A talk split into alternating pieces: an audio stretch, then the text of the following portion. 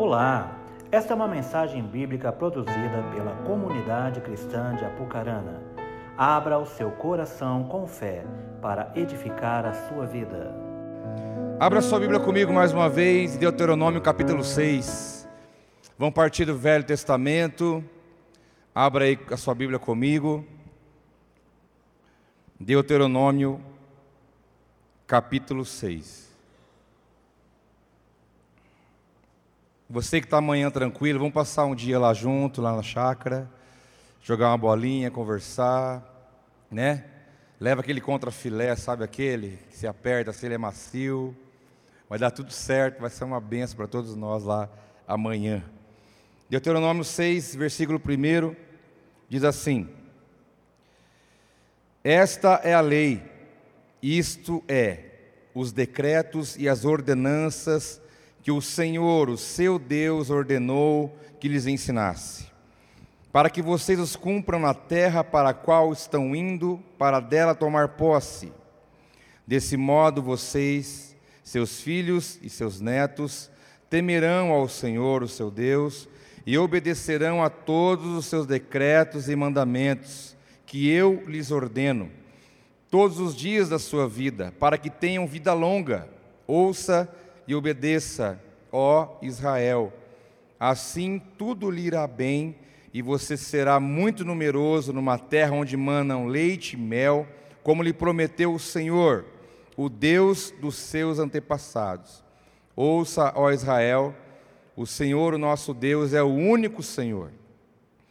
Ame o Senhor, o seu Deus, de todo o seu coração, de toda a sua alma e de todas as suas forças.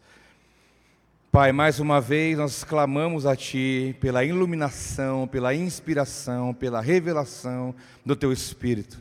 Que nenhum outro Espírito venha agir nesse ambiente que não seja o Seu. Que possamos estar com nossos corações abertos, como uma terra regada, sedenta para receber a semente. E que todo ladrão dela seja cancelado e, e que vá embora do nosso meio. E que o Senhor possa realizar aqui o Teu propósito nesta manhã em nome de Jesus, quem quer comigo, diga amém. Eu quero partir da velha aliança para construir com você algo que Deus tem para hoje. Diz o texto que esta é a lei e estes são os decretos e ordenanças que Deus deu. Se você ler um capítulo antes, em Deuteronômio, foi quando Deus deu a direção dos dez mandamentos, que seriam as leis éticas, morais, e espirituais que Deus de, deu para a humanidade para que vivesse por meio dela e por ela. Então, as ordenanças, decretos, mandamentos que o Senhor deu, ele disse para que eles ensinassem, vivessem e temessem a Deus a partir daquela direção que Deus estava dando. Mas quando Deus fala sobre a questão das ordenanças, mandamentos e decretos, ele fala agora, ó, se vocês pegarem isso colocar no coração de vocês, porque mais do que escrever a lei na, na pedra, Deus queria escrever isso no coração de cada um. Deus disse: só isso vai repercutir muito, isso vai abençoar a tua vida, isso vai abençoar os seus filhos, e isso também vai abençoar os seus netos, e assim vai. A Bíblia, mais uma vez, deixando claro para nós que a bênção de Deus ela é geracional. Deus não está pensando só na sua vida, Ele também está pensando nas gerações que virão depois de você. E ele fala que todas essas bênçãos, e ele fala, tudo te irá bem. Você imagina você mergulhar nessa palavra de Deus, dizendo para você: olha, tudo, tudo, tudo. Sua família, seu trabalho, sua vida, seu ministério, né, tudo aquilo que você faz, seus estudos, seus sonhos, seus projetos, tudo irá bem, tudo, tudo desde que você coloque isso em prática, isso vai, isso vai respingar nas gerações. Esses dias a Milena falou, pai, estou com dor na barriga. Aí eu falei, vamos orar, filha. Chamei ela, coloquei no meu colo e fui orar. Dela, pai, cadê o óleo? Como é que eu posso imaginar uma coisa dessa? Todas as vezes eu unjo ela com óleo e oro, que diz a palavra: está alguém entre vós enfermo, chama os presbíteros da igreja, unge e ore, a oração é, curará o doente. presbítero ali representando a liderança da igreja. Pai, cadê o óleo? E eu estava num lugar longe, não tinha óleo nenhum. Mas como com a criança de dois anos lembrou, porque a bênção geracional já está entrando no coração dela, de entender os princípios, de entender a questão de adorar, de quem é Deus, que nós estamos fazendo aqui. Naquela hora eu fui assim, tocado por ela ter essa ideia, com dois anos e alguns meses. A bênção de Deus é para você e para a tua casa. A bênção de Deus é para que você veja os seus netos, que você veja Deus agindo na vida dos seus filhos, mas desde que você coloque esses decretos de Deus em prática na sua vida, na sua história, e tudo te irá bem. E o texto que eu li para você termina assim: então, você ame o Senhor de todo o seu coração, de toda a sua alma e de toda a sua força. A palavra amar aqui no hebraico dá o desejo de comida, bebida e sono. Quem vive sem beber já sentiu sede e não ter o que beber? Eu não sei quantos já passaram por isso. Eu passei algumas vezes, é horrível. Eles diziam que a sede é pior que a fome, eu não acreditava, mas eu acreditei quando eu passei pela situação. Fica sem comer, fica sem beber, fica sem dormir. É, você não vive sem isso. E quando a palavra diz aqui, ame o Senhor, a ideia da palavra é você não viva sem Ele por nada. Você tem que depender dele, assim como você depende da água, do alimento e do sono. Não viva sem. Ame Ele de todo o teu coração, todo o teu desejo, toda a sua alma, com toda a sua força. Ou seja, os decretos estão aí para guiar você. Mas o que vai te fazer viver isso é se você amar Deus de verdade. Um dia conversando com o pastor Mano em Mandaguari, a igreja metodista, que agora é bispo no Rio de Janeiro, pastor do Cezinha, na verdade, falou: Cleverson, nós precisamos ensinar essa geração a amar Deus. Como é que eles confirmou aqui domingo? Você fala que a pessoa tem que negar o pecado, o mundo, as coisas dessa vida, eles já sabem. Mas eles só vão entender o valor, entender que isso não vale nada quando eles amarem em Deus de verdade. Que a pessoa que ela ama a Deus de verdade, quando aparecer uma oportunidade para ela fazer que vai desagradar a Deus, ela vai pensar muitas vezes: eu não vou fazer isso, porque Deus não vai se agradar, e eu não quero desagradar o Deus a qual eu amo de todo o coração, toda a minha força, com todo o meu entendimento. O pecado não vai te seduzir facilmente, porque você ama tanto a Deus que você não vai querer vê-lo desagradado, triste, aborrecido pela forma como nós vivemos. Então, amar a Deus acima de tudo está como um remédio, como uma vacina para você entender que você pode cumprir todos os princípios, isso é bênção, mas se você não amar a Deus de verdade, vai ficar incompleto. E porque nós amamos a Deus acima de tudo, ficará fácil para nós viver os decretos, ordenanças, mandamentos, princípios que Deus deixou registrado em Sua palavra para nós. Então, desde a velha aliança, desde o Antigo Testamento, Deus falando para as pessoas, os seres humanos, o povo escolhido. Lá estava o povo hebreu, o povo israelita, descendente de Abraão. Como o apóstolo Pedro fala, vós sois Israel de Deus, hoje nós somos esse povo escolhido. E ele disse: Olha, vocês precisam entender. Me amem acima de tudo. Me amem com tudo que você tem. Me ame com tudo que você é. Me ame, ame, ame acima de tudo. Me coloque no meu lugar para que você possa provar da que eu tenho para a tua vida e para as gerações que vêm depois de vocês. Não só os filhos naturais, biológicos, mas como os filhos espirituais. Isso vai respingar sobre todos eles e muitos virão depois de nós, porque a oração sacerdotal de João 17, Jesus disse: Oro não só por esses, mas por todos aqueles que vierem a crer. Nós viemos depois e muitos virão depois de nós, e essa bênção passará de geração em geração. Nós temos esse desafio de ensinar nossos filhos que estão dentro de casa, nossos discípulos, a amar a Deus mais do que nós, a ter um temor maior do que eu, a obedecer além de mim, a adorar mais do que a mim, a buscar mais que eu. Nós temos que orar, batalhar, nós temos que trabalhar para isso, servir as pessoas, para que elas possam ir mais além. Não ter aquele coração, ah, vai, mas você não pode estar na minha frente. Isso não existe. Nós temos que liberar abençoar, ensinar, para que eles voem mais alto, para que eles busquem muito mais e amem a Deus mais do que nós. Assim nós não falharemos na missão que Deus tem para nós. Se você é um líder de célula de oração, saiba, todas as suas células serão pessoas de oração. Se você é um líder de célula que gosta da palavra de Deus, de ler, de aprender, de estudar, todos da sua célula também gostarão da palavra de Deus. Se você é uma pessoa que chega atrasado no culto, todos da sua célula chegarão atrasado no culto. Porque aquilo que você é vai ser, vai ser determinado nos seus filhos, nas gerações que vêm depois de você. É muito sério que Deus colocou sobre nós. E a velha aliança passou, vieram reis, profetas, sacerdotes, levitas, reinos, reinados, guerras, exílios, tantas coisas. E diz a palavra que em um certo momento nasce um homem e essa palavra, que era o Verbo, se tornou homem e habitou entre nós. E diz a palavra em Lucas capítulo 10. Eu quero que você abra, você vai ter que seguir comigo a leitura. Vamos passear um pouco nesse texto. Lucas 10, 25. Esse Jesus aparece, a palavra se tornou carne, Jesus encarnou, virou homem, e como diz João capítulo 1, versículo 1, no princípio era só a palavra, o verbo se fez carne, o verbo, a palavra virou Jesus e habitou entre nós. Esse Jesus em Lucas 10, versículo 25, diz que ele foi indagado por uma pessoa. Então quando eu falar você, vamos para o texto, você olha para o texto. Quando eu falar olha para mim, você olha para mim, tá? Porque a gente, tem, a gente não lê a Bíblia em casa durante a semana, a gente quer ler a Bíblia na hora da palavra.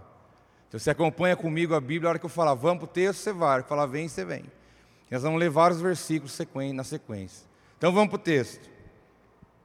Versículo 25. Certa ocasião, um perito na lei levantou-se para pôr Jesus à prova e lhe perguntou: Mestre, o que preciso fazer para herdar a vida eterna? Vamos para cá.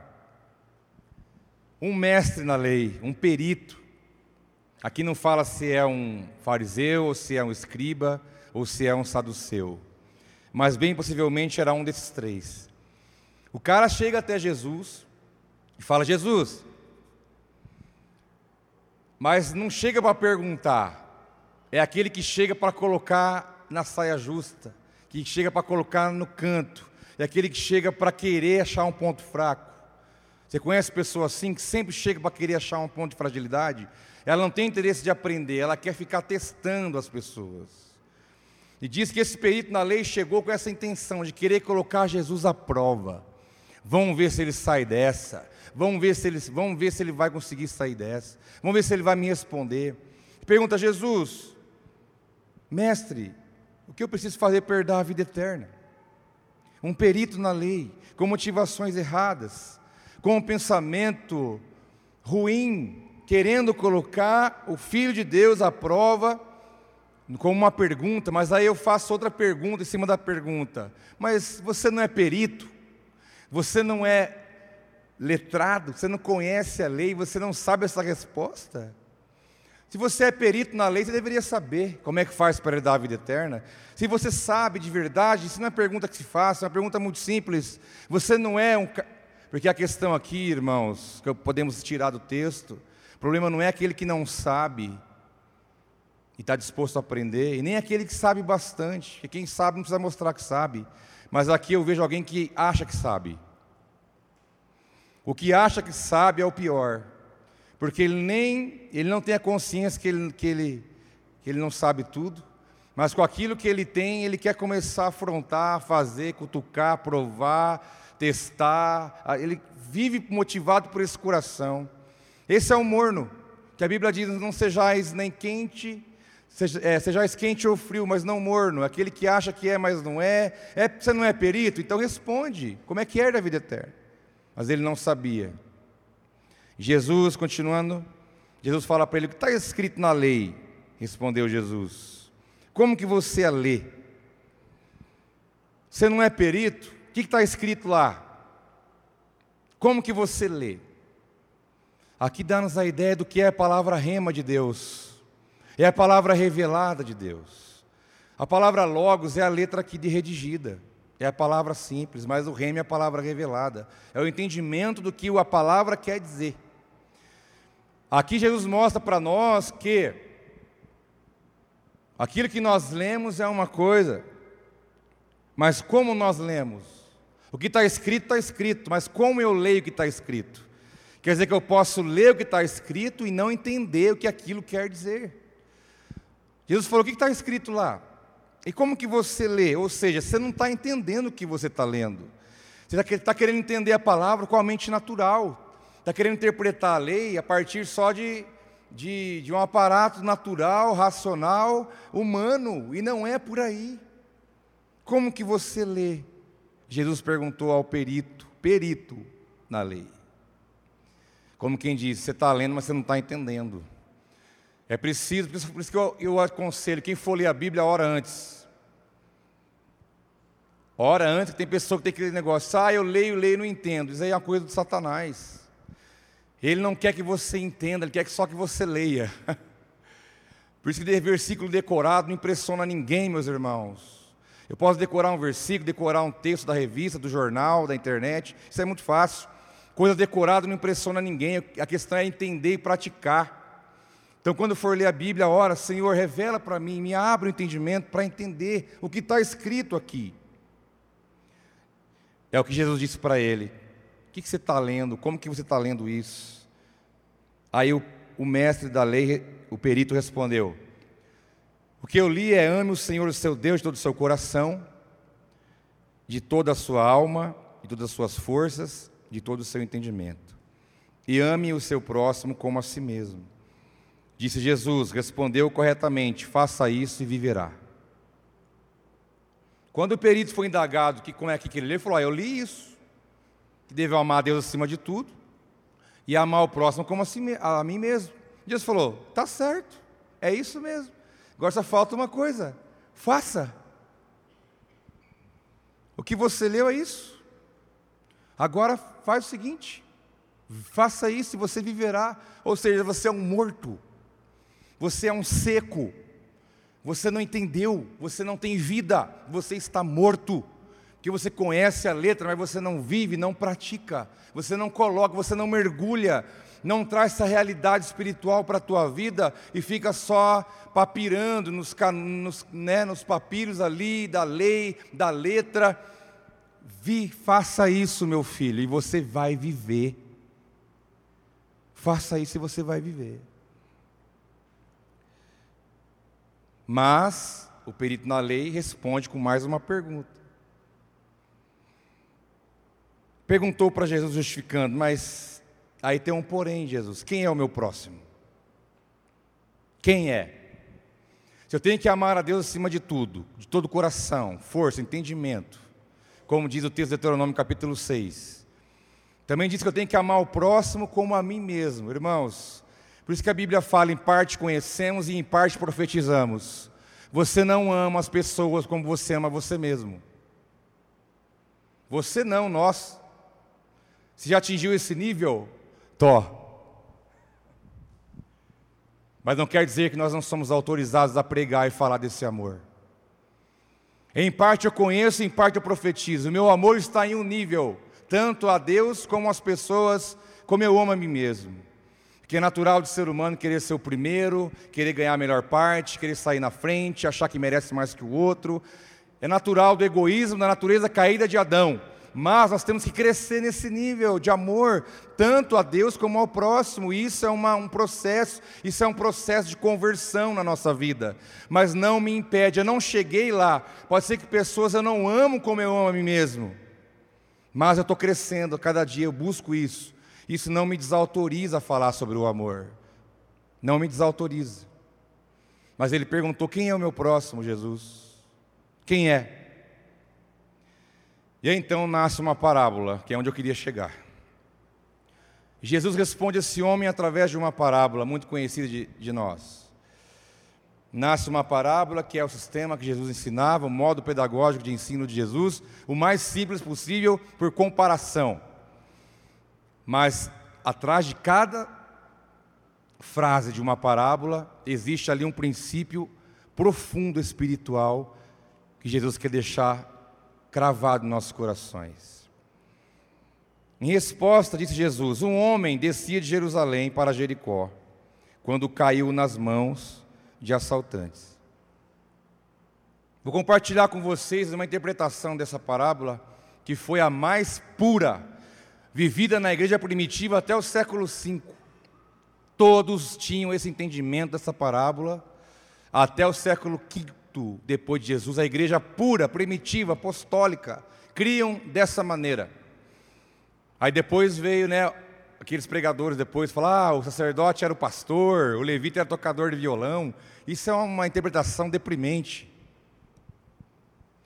Mas vamos mergulhar. Certo homem descia de Jerusalém para Jericó, quando caiu nas mãos de assaltantes. Um homem descia. Quem é esse homem? Esse homem não tem nome. Mas a palavra diz que lá em Adão, a palavra Adão no hebraico é Adam, e Adam significa toda a humanidade. E esse homem que descia aqui de Jericó, de Jerusalém para Jericó, para nós, nosso entendimento é Adão, é a humanidade, é eu e você. Eu sou esse homem, você é esse homem. Nós somos esse homem que saímos de Jerusalém a Jericó. É toda a humanidade aqui na história desse homem. Nós estamos aqui nessa parábola. Você vai entrar aqui. Você já entrou. Você e eu estávamos em Jerusalém, descemos para Jericó. Jerusalém, um lugar santo. Jerusalém, um lugar de adoração. Jerusalém, um lugar de sacrifício. Jerusalém, a cidade santa, onde tudo começou em Israel. O início foi tudo ali, acontece ali as coisas hoje, e todo o final vai ser ali. Jesus vai voltar ali. É a terra que Deus escolheu para manifestar sua história, se revelar e toda a humanidade. Mas ali é o berço, ali é o berço de tudo. Jerusalém a cidade onde se adorava a Deus, se pregava sobre o Deus Jeová e Avé, a cidade onde as pessoas celebravam, cantavam, ofertavam, oravam, buscavam, ensinavam, produziam ensino. Jesus ia para lá muitas vezes celebrar as festas, uma cidade que simboliza para nós a presença de Deus. E esse homem estava na presença de Deus. Ele estava em Jerusalém, um lugar santo, um lugar cheio de Deus, um lugar de adoração, de palavra, onde Deus estava presente. Mas em algum momento ele saiu desse lugar e foi para um outro lugar. Ele estava a caminho de Jericó. Jericó é uma das cidades mais baixas do mundo, 258 metros abaixo do nível do mar uma cidade conhecida na época como a cidade dos prazeres, a cidade das festanças, a cidade dos exageros, colônia de férias, lugar de pecado, lugar de descompromisso, lugar aonde a coisa corria solta. Esse homem, Adão, eu e você, que estávamos lá na presença de Deus, Adão estava lá. Você ouviu isso domingo passado, no jardim na presença de Deus, mas deu um estalo nele. Falou: Eu vou sair daqui um pouco, eu vou para outro lugar. E saiu da presença de Deus, rumo ao mundão, né?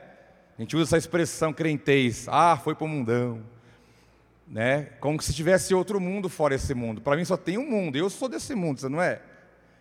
Nós não somos daqui porque Deus vai nos levar para outra atmosfera espiritual, mas nós moramos aqui, criamos nossos filhos aqui, nós estamos no mundo, mas nós não amamos o mundo, como diz o evangelista João. Não ameis o mundo e nem o que nele há, porque quem ama o mundo se torna inimigo de Deus, diz a palavra. Mas ainda assim habitamos aqui temporariamente. Mas esse homem saiu de Jerusalém e foi rumo a um lugar dos prazeres. Prazer, minha carne, vou satisfazer, vou buscar o que é meu, minha vontade, o meu sonho, o meu desejo, o meu projeto, é aquilo que eu quero, não importa, eu quero ir para lá, eu não quero Jerusalém, eu quero sair daqui. E o homem sai da presença de Deus, vai para Jericó, essa cidade, como para nós, um lugar de pecado. Mas antes de chegar lá, no meio do caminho, ele cai. Cai. O homem caiu, fala, o homem caiu. Diga, o homem caiu. Acho que você não me entendeu. Mas na verdade você tem que dizer: eu caí. Você caiu. eu caí. Porque Adão caiu e o que, que a caída dele respingou em todos nós. Esse homem caiu na mão dos assaltantes. Na mão dos assaltantes. No meio do caminho, só de sair da presença de Deus, ele caiu. E às vezes nós achamos que é, é um risco muito alto. Você viveu uma vida em desobediência àquilo que Deus tem para você estabelecido. Porque você vai cair e você vai cair com a cara estampada no chão. Isso você pode ter certeza. Como diz o provérbio, apertar do nariz produz o sangue. Saiu da presença de Deus, achou que sabe, eu quero arriscar por aqui, vou fazer alguma. Você vai bater com a cara no chão. E nós já batemos muito. Não é que você vai cair, já caiu. Tomara que você não caia de novo. Esse homem caiu na mão dos salteadores, dos ladrões, né, dos assaltantes. E a palavra diz: quem que veio roubar, meus irmãos? Ladrão, é o diabo. Ele veio para roubar, ele veio para fazer isso. No meio do caminho, por sair da presença de Deus, eu larguei Deus lá e fui trilhar o meu caminho, eu dei de cara com o diabo, o mundo, o seu sistema, e ele me roubou, ele me bateu, me jogou no chão, me humilhou, fiquei ali largado, quase morto, cheio de ferido, pelado e nu. E aí estava nós lá, que diz o texto, que eles tiraram a roupa dele, espancaram ele, e foram embora, deixou ele caído no chão, quase morto. Ele caiu. Romanos diz que porque todos pecaram e destituídos foram da glória de Deus, o que aconteceu com esse homem, o que aconteceu com você e comigo. Ficou lá jogado, tiraram a roupa. O diabo saiu da presença de Deus, caiu, apanhou, foi humilhado, teve as suas vergonhas expostas, a sua nudez, sentiu vergonha. Adão, aonde você está, Adão? Aonde você está? Senhor, estou com vergonha, eu estou nu. Mas quem falou para você que você está nu? Sabe que é Deus sair da tua presença, sair da sua proteção saí e agora eu estou exposto à vergonha e não tem nada que me cobre até então. E a minha vergonha está exposta. Apanhou, ficou quase morto. Quase morto é o que? Nem vivo nem morto. Quando nós saímos da presença de Deus, nós estamos quase mortos. Porque morto eternamente será se você morrer fora da presença de Deus. Enquanto a vida há esperança. Esse homem não morreu, ele estava quase morto.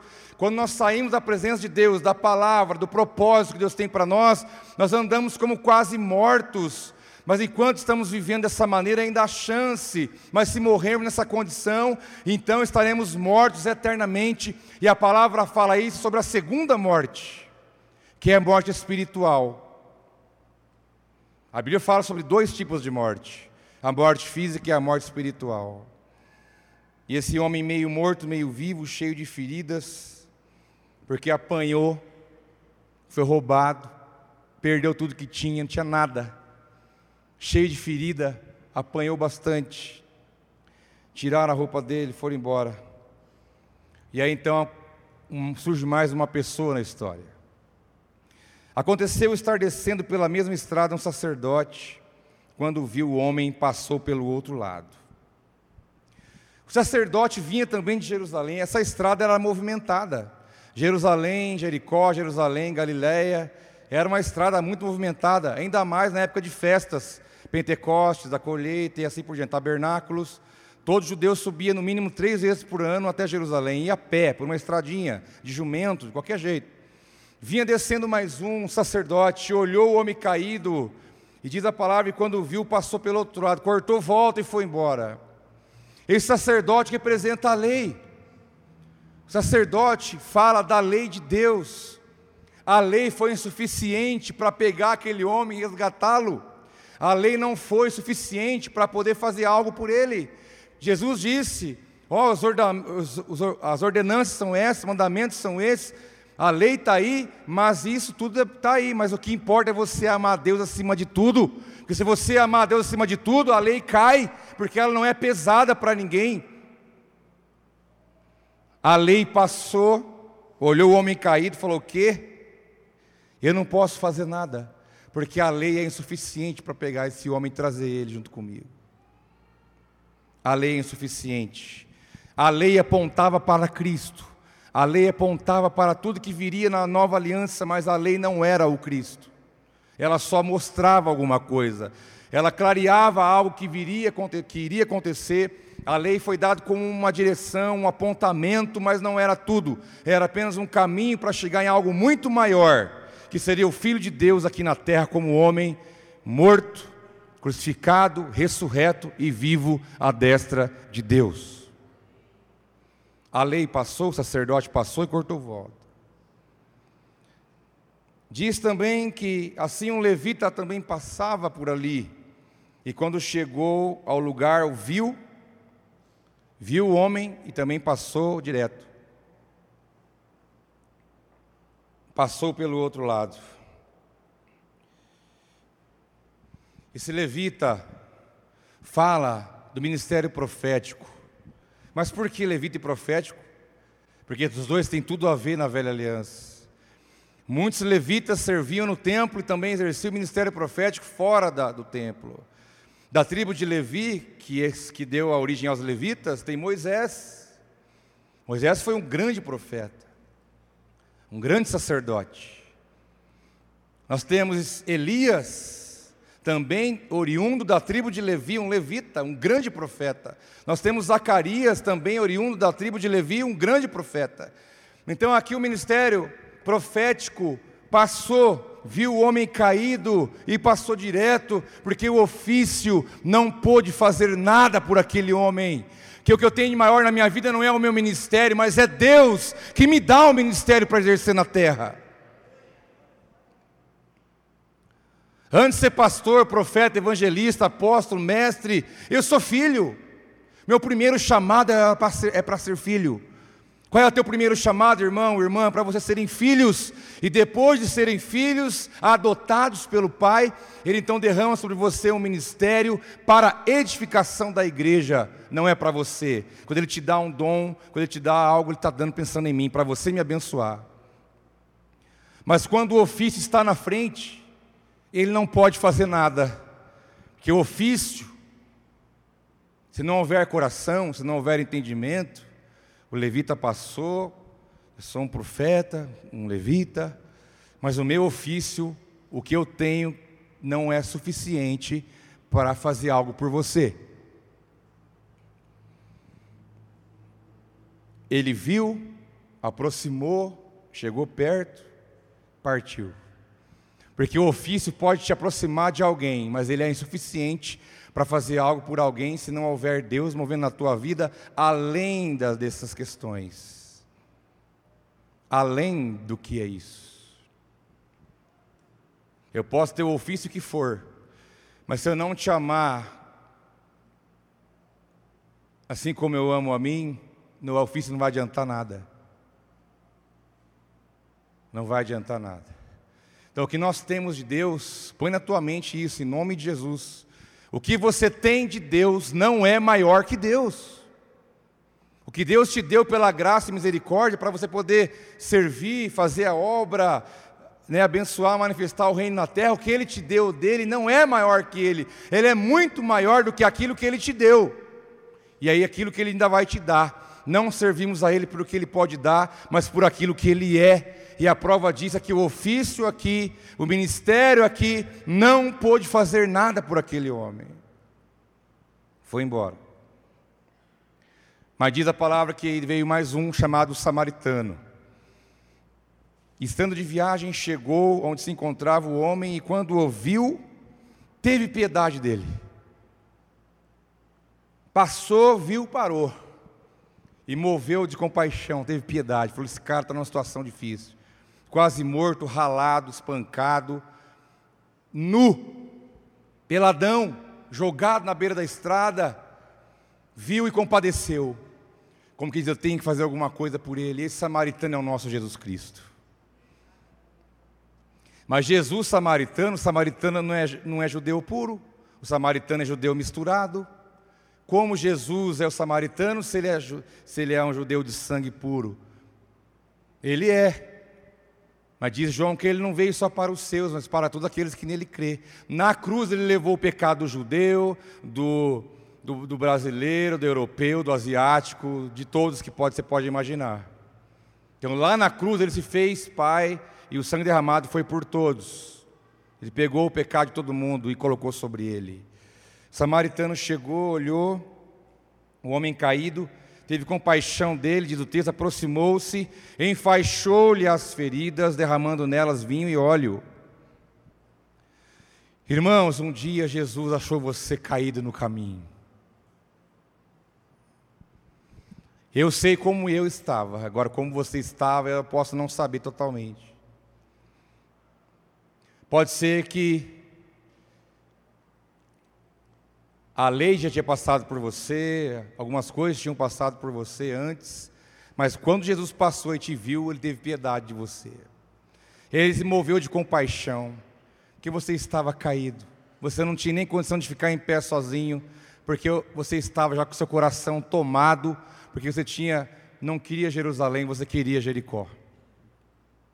Diz a palavra que ele aproximou, enfaixou as feridas, envolveu aquele homem pelas ataduras do amor, da graça, da misericórdia. Eu não sei você, mas tinha muita gente que não dava um real por mim. Muitos. Eu não era de confiança. Eu não era nada. Hoje eu não sou bonzinho. Hoje, imagine naquela época. Ninguém. É possível que se eu tivesse caído em algum lugar, muitos passariam e falar que se lasque baseado no que eu já tinha feito para algumas pessoas de maldade. Mas quando Jesus passou, parou, falou: não. Pegou, enrolou a faixa nas feridas, falou: filhão, eu vou te envolver com a minha graça, com o meu amor, com a minha misericórdia. E outra, eu tenho óleo aqui, vou derramar na sua ferida, eu vou cuidar de você. Eu vou mostrar para você que Jerusalém é o melhor lugar para você estar. Eu vou cuidar de você. Eu vou sarar as suas feridas. O azeite era usado para três coisas. Se passava azeitona na prensa, uma pedra gigante do chão aí até aqui para moer a oliva, o primeiro óleo que saía, o azeite puro. Para quem que ia? Para o templo. O primeiro é o de Deus. Eu vi a prensa, gigante. Tirava o primeiro óleo, o azeite mais puro, ele tinha que ser levado para abastecer os candelabros, as lamparinas do templo, porque o fogo nunca poderia se apagar. Esse óleo era para lá, para Deus. O segundo óleo tirado, a segunda prensa, passava de novo, era usado para alimentação, para cozinhar. Comia-se. E o terceiro óleo que saía da mesma prensa era o óleo usado para curar as feridas. O óleo de Deus cura a sua ferida. O óleo de Deus é a luz do seu caminho, a presença de Deus. Você tem que comer e deixar que esse óleo, essa presença entre dentro de você, para você ter a vida de Deus. Quando Ele te achou cair da beira do caminho, Ele tomou você, enrolou ataduras. Quem ia fazer isso por você? Eu pergunto: quem? Mas Ele te amou pegou você, cuidou de você, derramou óleo, derramou vinho. Vinho. Falou: o seu preço vai aumentar agora. Você não está valendo nada. Mas o vinho representa o sangue. E quando ele te comprou com o sangue, teu valor elevou em muito, porque você passou de criatura para filho, e o vinho é o sangue derramado na cruz, é o sangue, é o vinho né, da uva traz para aquele homem duas perspectivas novas. Eu te curo por fora e eu te transformo por dentro pela minha presença, o meu sangue derramado sobre a tua vida. Derramou o vinho, o óleo, envolveu, diz a palavra, colocou sobre o seu próprio animal, levou para uma hospedaria e cuidou dele. colocou o homem em cima do jumento, né? Levou para a hospedaria. A hospedaria aqui representa a igreja, um lugar onde Jesus te coloca. Não é você que se coloca. Você não veio para a igreja, Deus te colocou na igreja. Estou falando do, da igreja, organismo espiritual, o corpo de Cristo. Jesus pega, vou te levar para um lugar e vou te colocar lá. Colocou em cima do burro e levou. O parente no jumento. Quando Jesus entra em Jerusalém, em cima do jumento, as palmeiras são colocadas, o povo grita: Hosana, Hosana, bendito aquele que vem em nome do Senhor. E entrou em Jerusalém em cima de uma jumenta para morrer, crucificado e ali ressuscitou. Uma jumenta emprestada. E diz a palavra que ele colocou o homem sobre o seu mesmo animal e levou. Porque ele sabia que o homem ia morto, mas o homem ia voltar vivo. Vai morto, mas volta vivo. Chegou na hospedaria, que é a igreja, entrou lá, colocou ele num lugar, isso era de dia, porque diz que ele cuidou também durante a noite, porque à noite as coisas. Você já teve tosse? Um exemplo básico. Se você tem tosse, de dia você tosse pouco. Mas deixa chegar a noite para você ver. E a hora que você deita na cama, filho do céu, você tosse a noite inteira. Parece que tudo à noite piora. Por isso que os altos índices de suicídio são à noite. A depressão, o pânico, o medo, a noite é o momento. Por isso que o mal se manifesta muito mais à noite, as encruzilhadas, sacrifícios, adoração, satanismo, macumbaria, tudo que você pode imaginar. Muita coisa rola à noite, porque a noite é um período que a Bíblia chama de terror noturno, o pavor noturno do Salmo 91, que diz: Eu estarei com você, vou te livrar do pavor noturno, porque à noite o pavor vem. Jesus levou o homem para a hospedaria, colocou ele lá e passou a noite cuidando dele. Olha que. Ele podia falar: Ó, tá aí, eu vou seguir. Colocou sobre o próprio animal, levou para a hospedaria e cuidou dele. Na escuridão, na dor, no pavor, no medo. Passou a noite.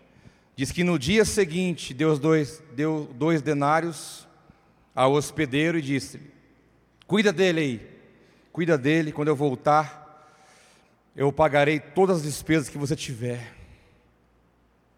Jesus pegou você, falou: Já paguei um preço por você, deu dois denários, seria 200 reais hoje. Falou: Cuida dele, cuida dele, porque eu vou voltar. O que, que entra dentro de você quando ele disse isso? Cuida dele, cuida dele, porque eu vou voltar. Cuida dele porque eu vou voltar aqui de novo. Cuida. E outra, se gastar alguma coisa a mais, deixa para mim, eu pago a conta. Porque todo o preço já foi pago por ele na cruz, não tenho que eu pagar mais.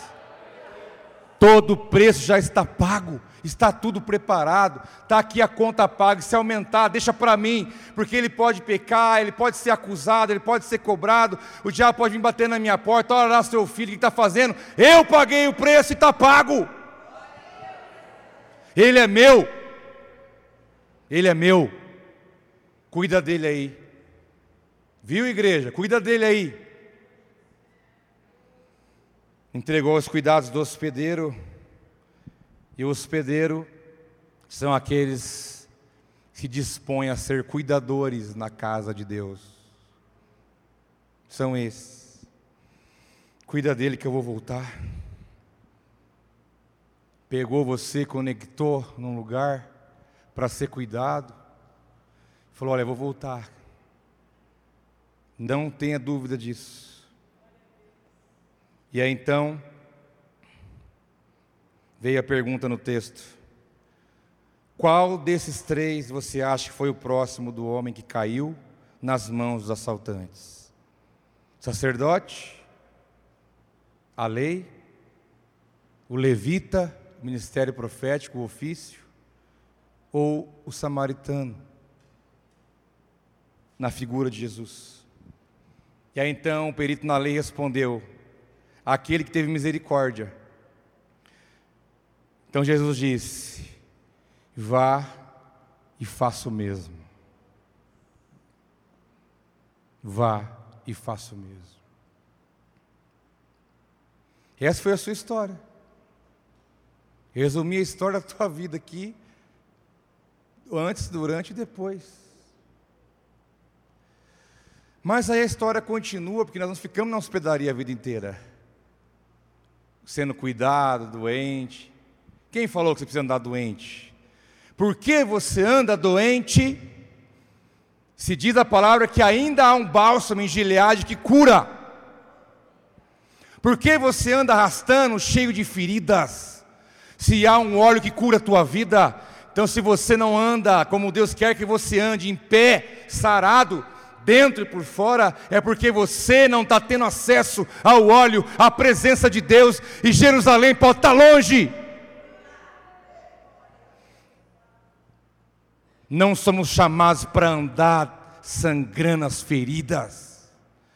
Porque existe um Jesus que pega você e coloca óleo na sua vida e te cura por dentro e por fora.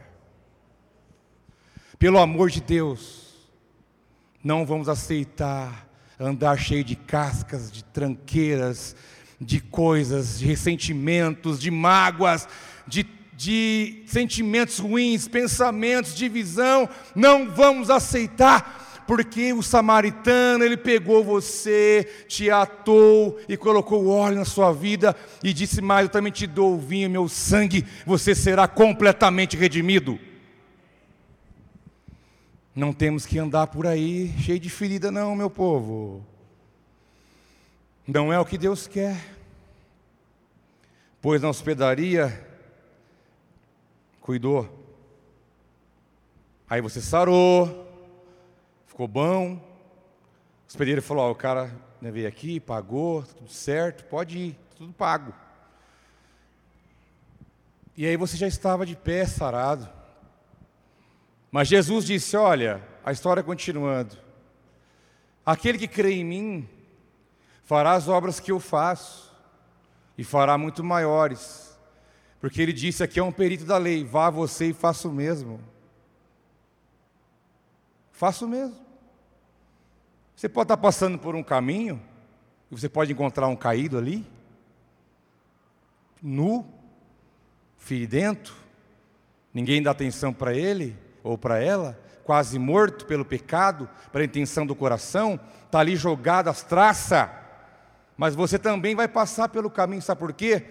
Porque antes Jesus habitava fora dos homens, o Espírito, e falava com eles. Hoje, o Espírito de Jesus, que é o Espírito de Deus, habita dentro de você, e aonde você for, ele vai.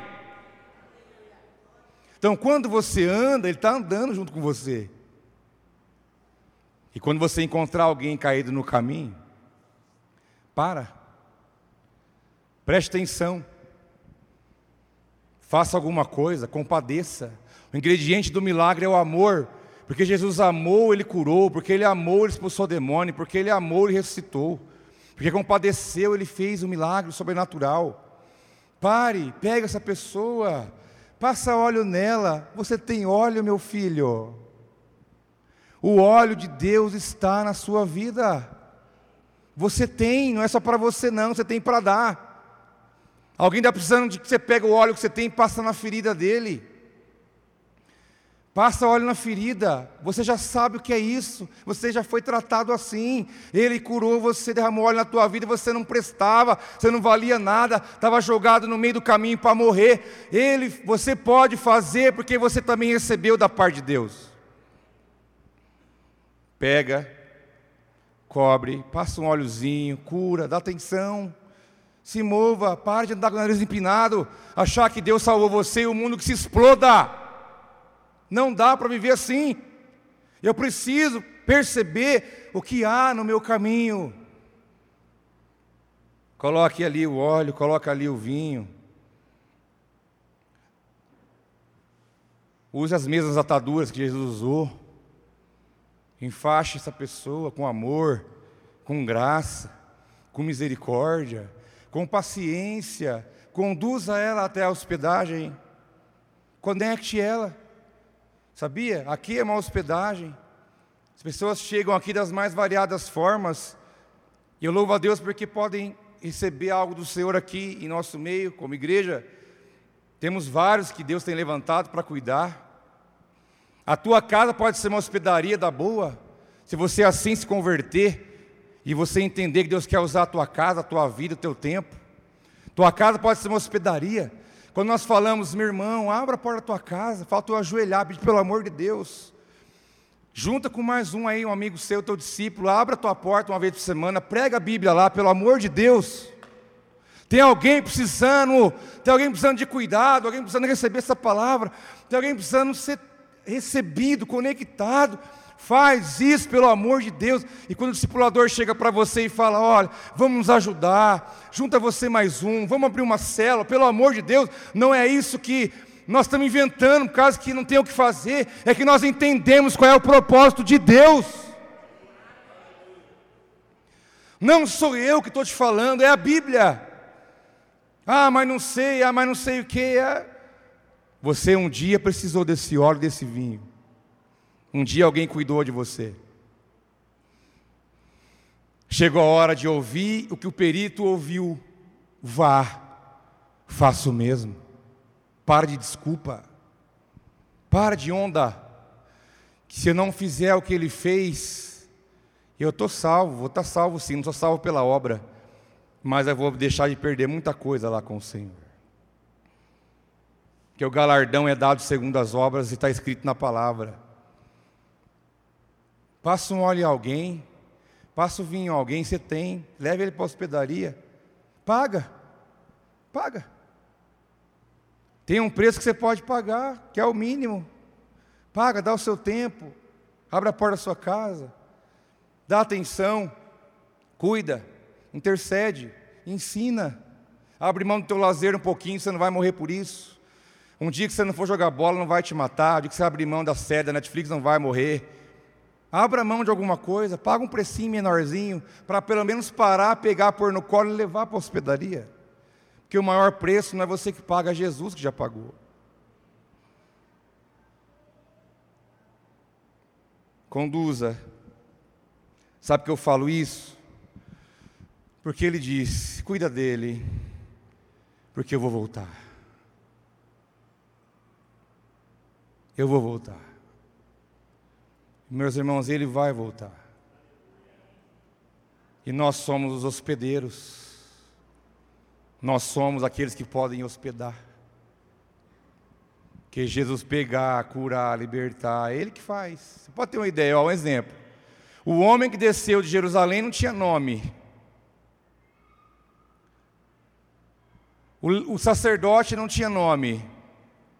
O levita não tinha nome. Os ladrões salteadores não tinham nome. O dono da hospedaria não tinha nome. O único nome que aparece em tudo isso aqui é o nome de Jesus. E é o nome dele que tem que aparecer acima de tudo. E nós somos aqueles que servem por amor. servimos por amor. Porque entendemos que Jesus resumiu os mandamentos em dois: ame a Deus acima de tudo e ame o próximo como a si mesmo, ao ponto de você não conseguir ficar parado, indiferente e achar que você não tem que servir ninguém, porque você é chamado para amar o próximo como a você mesmo, e isso te desafia a no caminho da tua vida ajudar pessoas, ser um canal na vida delas, levar para a hospedagem e fazer a obra de Deus até que ele volte. Porque um dia ele vai voltar. Eu tenho orado para isso, para que haja um entendimento. Porque gostar da presença de Deus nós gostamos. Nós gostamos de Jerusalém, do mover, da palavra, da unção, da revelação, da adoração. Irmãos, nós gostamos disso, eu adoro isso, eu gosto disso. Só que isso é o abastecimento. Uma hora você vai ter que andar por um caminho. É hora de pegar tudo isso e dar uma resposta ao céu. Então eu tenho orado para que possamos, nesse entendimento, sabia que a nossa história foi contada aqui e ela continua sendo contada por cada um de nós, porque eu quero que você durma com dor de cabeça, com essa frase na tua mente: vai e faça o mesmo. Eu quero que você durma com dor de cabeça, não física, mas o espírito batendo dentro de você: vá e faça o mesmo até que eu volte, porque é isso que Deus quer para nós. Vamos orar, vamos ficar em pé juntos, por favor? Quero orar com você.